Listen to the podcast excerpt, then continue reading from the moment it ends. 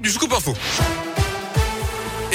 En Auvergne avec vous, Colin Cotte. Colin, bonjour. Bonjour Yannick, bonjour à tous. Et à la une de l'actualité des collégiens clermontois accompagnés par de futurs ingénieurs. Le collège Albert Camus, classé en zone d'éducation prioritaire, participe depuis 2004 au cordé de la réussite.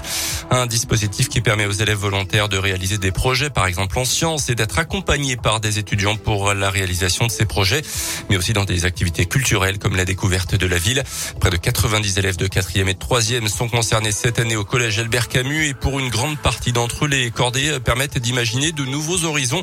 Sébastien Baron est enseignant en physique-chimie. On a les étudiants de Polytech et de Sigma qui vont faire des interventions devant euh, nos élèves sur des sujets bien précis. Puis à un moment donné, la conversation va bien sûr dériver sur euh, mais toi t'es étudiant, en quoi en physique, mais pourquoi t'as choisi physique, mais moi je suis collégien, euh, j'aime pas trop la physique, est-ce que tu crois que je pourrais faire ingénieur quand même? Et puis ensuite il y a l'action que l'on mène avec les étudiants du lycée Blaise Pascal en classe préparatoire où là on est sur une action de tutorat. Certains élèves aussi ont euh, peut-être une, une impression que des études supérieures c'est pas pour eux. Ça va vraiment leur ouvrir des portes et leur montrer que le champ des possibles s'ouvre un petit peu.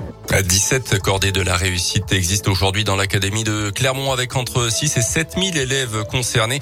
Jusqu'à maintenant, ce sont surtout les établissements en zone d'éducation prioritaire qui étaient concernés, mais le recteur de l'académie espère pouvoir le développer aussi dans les zones plus rurales. Une rêve partie interrompue à Chanel-à-Moutère hier matin d'après la montagne près de. Une centaine de teufeurs rassemblés dans un bois. Appelés pour des tapages, les gendarmes de Rion y ont mis fin à la mi-journée. Du matériel a été saisi. Des contrôles routiers ont découlé sur plusieurs immobilisations de véhicules. Les conducteurs avaient consommé de l'alcool et des stupéfiants.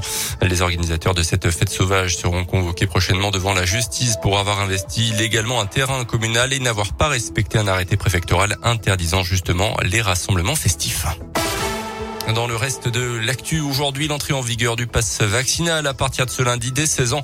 Il est donc indispensable pour aller au resto, au bar, se faire inciner ou encore voyager, notamment en TGV.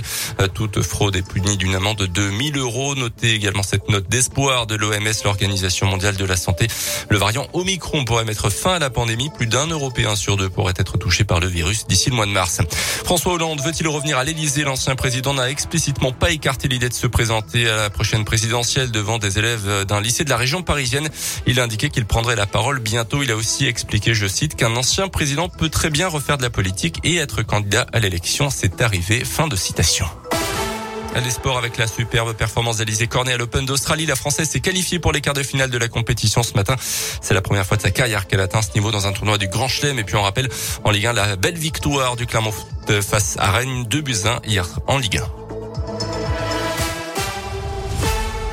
Merci beaucoup.